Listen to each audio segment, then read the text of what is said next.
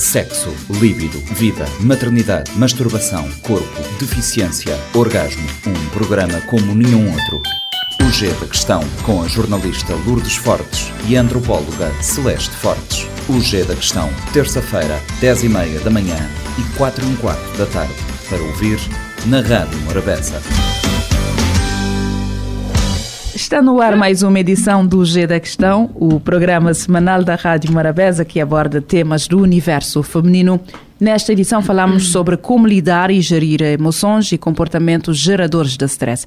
Para falar sobre este, sobre este tema, convidamos Denise Lima. Denise é licenciada em Psicologia e Desenvolvimento, mestranda em Psicologia Clínica da Saúde. Tem como área de interesse terapias comportamentais e contextuais. Denise é psicóloga na Delegacia de Saúde de São Vicente e é também representante da Associação A Ponte. Como é habitual, questionamos a Celeste o porquê deste tema, principalmente quando estamos numa quadra bastante complicada, não é, Celeste? Olá, Milo, olá, Denise, já respondeste à minha pergunta, precisamente porque nós estamos num, num período do ano, fim do ano, final deste ano.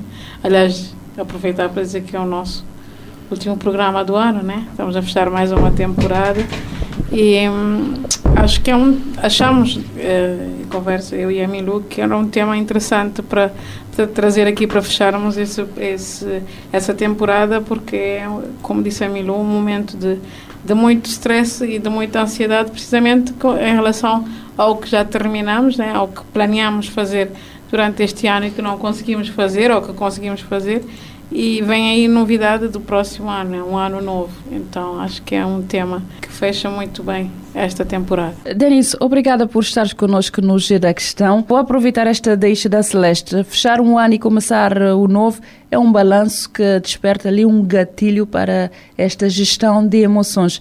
Para já, ajuda-nos a perceber quando estamos a falar de emoções, estamos a falar em lidar com stress, referimos exatamente a quê? Sim, então uh, começo por agradecer o convite, começar por desejar festas felizes nesta época. Realmente é uma época que desperta muitas emoções.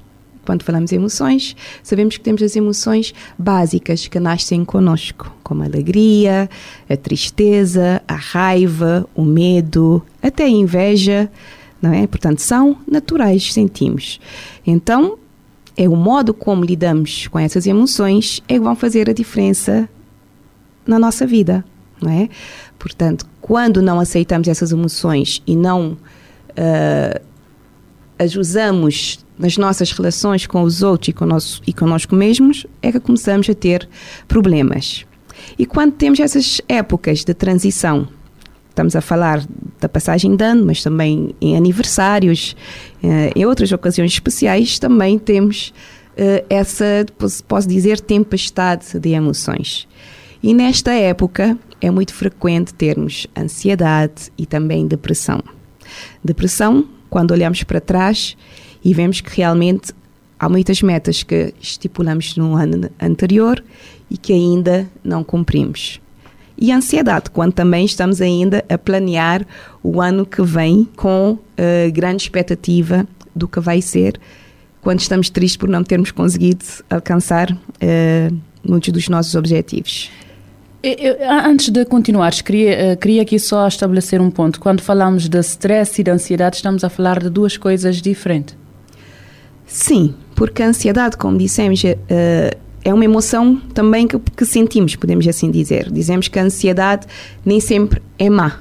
É algo que, que, que nasce connosco. Precisamos da ansiedade. O que vamos dizer é o combustível que nos faz agir todos os dias. Se não tivermos ansiedade, uh, não saímos da cama, posso assim dizer.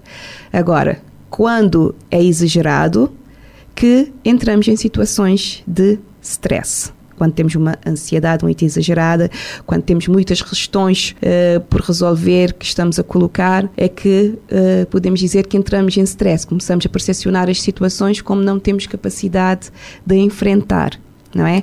Qual é a linha que separa a boa e a má ansiedade, se posso dizer assim? É quando ela começa a interferir uh, nas nossas atividades, quando realmente uh, com, começamos a, a, ter alterações do sono, alterações do apetite, uh, sintomas físicos, é?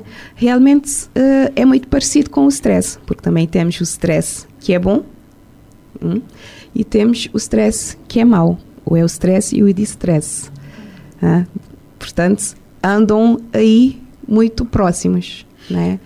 Oh, oh, Danis, eu queria aqui perceber, normalmente quando chegamos, passamos um ano inteiro a tentar, ainda me falta fazer qualquer coisa, eu, eu ainda tenho tal meta para 2023, digamos assim, e depois começa, aquilo que eu percebo é que começamos a entrar a meados de julho, agosto e depois chega novembro, é como se tivéssemos uh, despertado ali perdido, perdido completamente esta coexistência pacífica entre a ansiedade e o stress e começamos a perder o, o equilíbrio das coisas, principalmente uh, para aquilo que eu vejo as mulheres.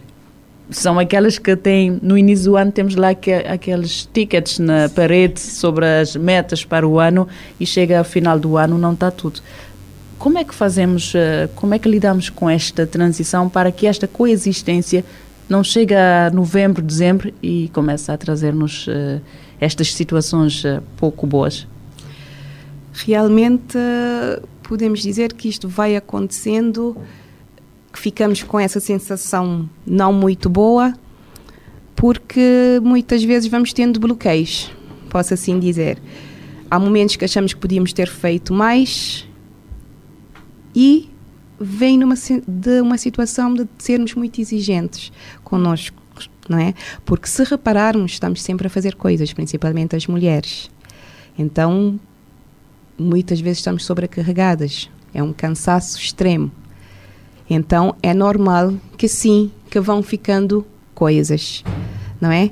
Então, o ideal é focarmos realmente no momento presente, no agora, e não nos deixarmos levar pelas emoções que nos bloqueiam né? Então, se focarmos em cada momento, eu sei quais são as minhas metas, eu sei o que é que eu quero fazer, o que é que eu tenho de fazer.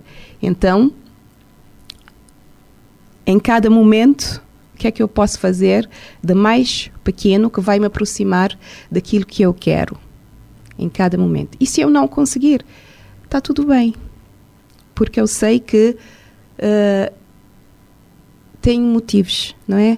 é porque eu estou muito cansada e preciso realmente descansar. Eu falo, pelo menos falo por mim, eu acho que é muito difícil gerir eh, esta, esta linha que separa a boa da, da má ansiedade. E a Milu trouxe um, ponto que eu acho que é importante também trazermos aqui, até porque o G da questão trabalha muito este universo feminino. Eu acho que às vezes as nossas metas são muito espelho da, da nossa relação com os outros eu ia te perguntar como é que os outros podem nos ou como é que nos deixamos influenciar pelas expectativas dos outros, porque às vezes as nossas metas, eu às vezes dou por mim a pensar, essa é a minha meta ou é a meta que outras pessoas esperam uh, de mim? Como é, não sei se, se faz muito sentido, mas como é que os outros podem influenciar nessas metas e como é que não podemos deixar exato, exato. O facto de vivermos em sociedade, não é?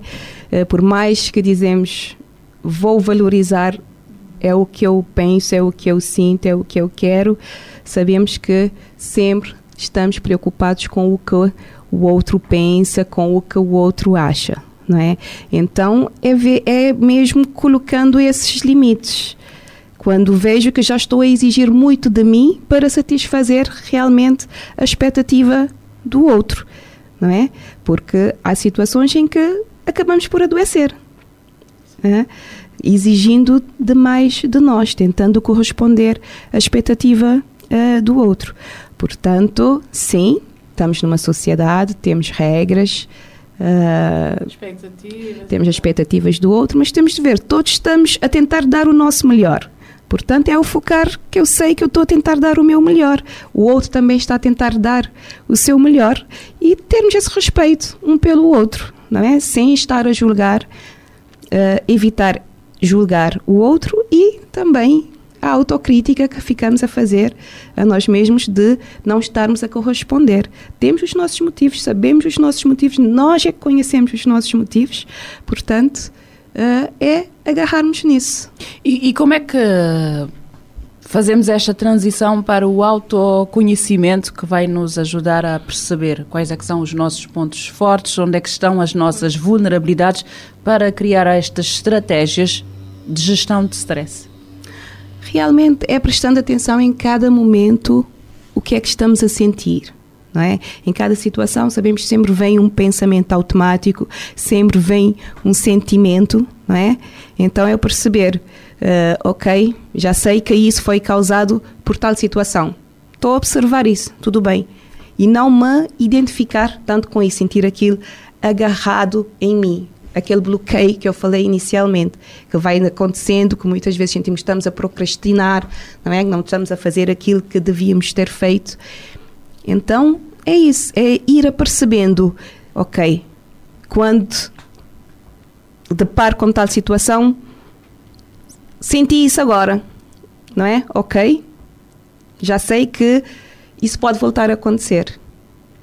Né? E então ter uma, e, ter uma, e ter uma resposta né? De... exato e focar como eu disse quais no... são essas respostas é importante focarmos no que é importante para nós saber quais são os meus valores né? o que é que eu quero para mim Portanto, uh, no início do ano estabelecemos as nossas metas, ou podemos dizer que são as nossas metas de vida até, os nossos valores. Quero ser boa mãe, quero ser boa profissional, quero ser boa amiga, quero ser boa filha, não é? Então, são os meus valores. É o que é que é importante para mim. Então, em cada momento, estou aqui, vem esse gatilho, posso assim dizer, vem esse desconforto causado por alguma situação. Então, posso ficar ali agarrada naquilo, vai-me causar uma, uma emoção desconfortável e que leva-me a um estado de ansiedade ou de stress exagerado e que me bloqueia. Ah, vou ficar aqui a ver uma série, vou ficar aqui uh, na cama, descansar agora. Não é? Não porque realmente estou a precisar, mas porque estou agarrada ne nesta emoção negativa. Então, vou pensar o que é que é a coisa mínima que eu posso fazer agora Para, no mínimo, não? Sim, no mínimo. Qual é a coisa mínima que eu posso fazer agora que pode me aproximar desse valor, que pode me aproximar do que é importante para mim, em vez de eu focar em afastar-me desse sentimento negativo. Uhum. O que é que eu vou fazer para tirar esse sentimento negativo?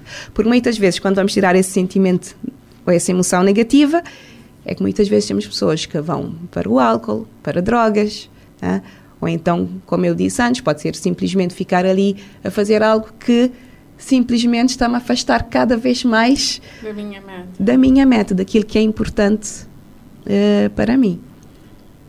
Uh, Celeste, eu, eu, eu, estou a ver a tua testa ali a girar Sim. com muitas coisas, mas eu, antes eu queria trazer aqui, há um Tenho termo aqui que eu gosto, há um termo que eu gosto que é o termo que é o eu stress, que é, é uh, acho que esta mudança positiva de gerir e lidar com a situação de stress.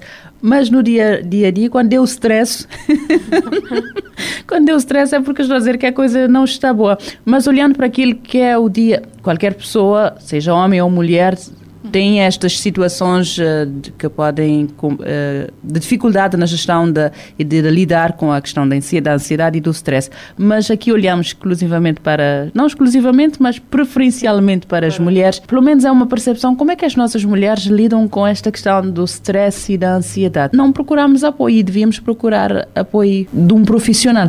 Posso estar a fazer, estou sempre, estamos sempre a fazer publicidade do G da Questão, mas, mas acho que o G da Questão também é um bom espaço para isso. Pelo menos para mim, o G da Questão eh, surgiu até para eu gerir as minhas ansiedades, sobretudo uh, uh, pós-parto e por aí afora.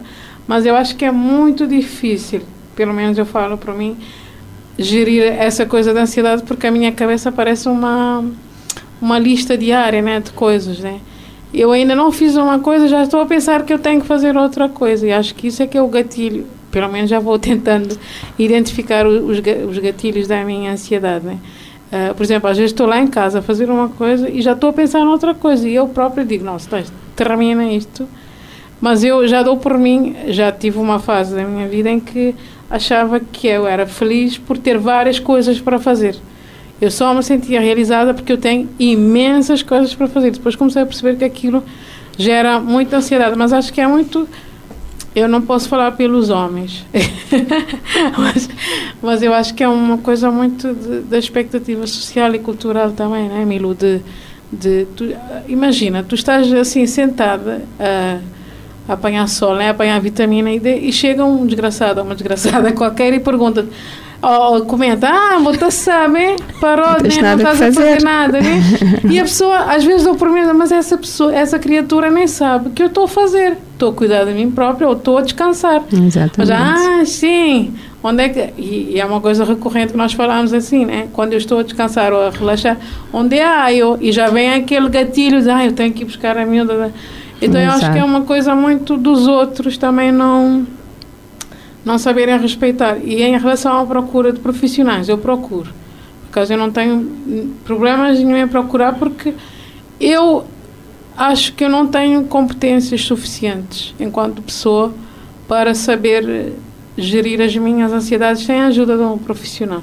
E eu procuro, não tenho problemas, também já já já já já tomei vale desperto, por exemplo, já já tomei essa, essas coisas mais para gerir a ansiedade, mas eu acho que é muito, e eu sugiro sempre, né? Estou sempre a sugerir pessoas, olha, procurem a Denise ou outra pessoa, porque quando alguém me diz, ah, eu estou, assim, eu digo logo, olha, eu acho que isto pode ser uma ansiedade e tens que gerir isso. Mas uh, a Denise, se calhar, sabe melhor do que eu, né? Que se eu disser a toda a gente, eu, eu este ano, ou desde o ano passado, fui diagnosticada com ansiedade, as pessoas vão, hum, mas tu não pareces ter uma pessoa. Eu acho que é muito também porque as pessoas não sabem que a ansiedade é uma coisa. Não, posso, não sei se sim, sim. Dizer, ainda existe uma lacuna grande nas questões que têm a ver com a nossa saúde mental. Sim. Exatamente. E isto vou, vou, para fechar esta primeira edição, vou lançar, vou meter a, vou chamar a Denise, uh, precisamente pegando neste ponto da Celeste, que tipo de intervenções é que existem para lidar com, com o stress? Ok. Bom, eu gostaria de começar com o que a Celeste teve a dizer. Uh, de estarmos a pensar em tudo o que temos para fazer, não é? É que muitas vezes nem apreciamos o processo. Exato. Estamos mais focados no resultado, uhum. não é? E isso vem muito de acordo com uma das uh, estratégias para lidar com a ansiedade. Então, uh, temos várias com o stress também. Temos vários tipos de terapias, temos a terapia cognitiva comportamental, uh, falando de terapias mais complexas, sem entrar diretamente nas estratégias, não é? Temos a terapia de aceitação e compromisso, temos o mindfulness, que hoje em dia também é muito recomendado. Então, isso de focarmos realmente uh, no processo e não Uh, no resultado. Uh, como a Milu falou, uh, do autoconhecimento. Então, eu vou vendo, para lidar com o stress, o que é que funciona para mim. O que funciona para mim pode não funcionar para uma outra pessoa. Não é? Então, assim como quando procuramos ajuda, uh, o psicólogo vai fazer um plano adaptado para cada pessoa individualmente, também a pessoa com o seu autoconhecimento vai observando o que, que resulta para ela. Então, claro que há aqueles aspectos também que são isso, gerais né? a toda a gente. O autocuidado que temos de ter com o nosso sono, com a nossa alimentação, então, falando do sono, é importante termos, vermos qual uh, o número de horas que precisamos dormir para estarmos bem. Então, tentarmos ir para a cama mais cedo possível, acordar mais cedo, fazer a higiene do nosso sono, não estar com o telemóvel ou ecrãs até muito tarde. Exato, quando nos habituarmos a fazer essa higiene do nosso sono, vamos melhorar a qualidade do nosso sono, vamos ter aquele sono mais reparador. O sono tem uma importância tremenda uh, em despoletar stress e ansiedade.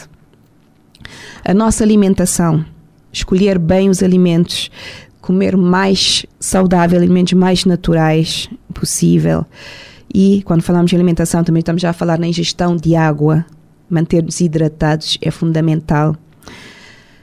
Práticas de mindfulness, que já referimos, que é estar focado no momento presente, o que é que eu estou a fazer. Podemos, desde, uh, podemos dizer uma água que estamos a beber, sentir a temperatura da água, o contacto da água com a nossa língua, sentir a água escorrer pelos dentes, quando a água desce a garganta. Portanto, pôr a nossa atenção em tudo o que estamos a fazer, não é?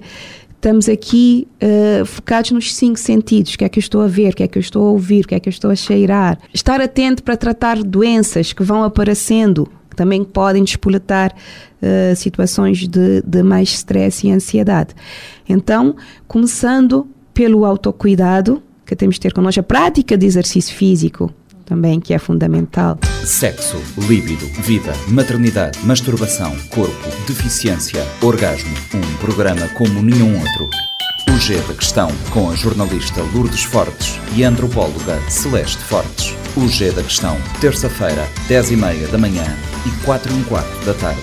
Para ouvir na Rádio Morabeza. Pode ouvir e subscrever este programa em radiomorabeza.cv, no Spotify,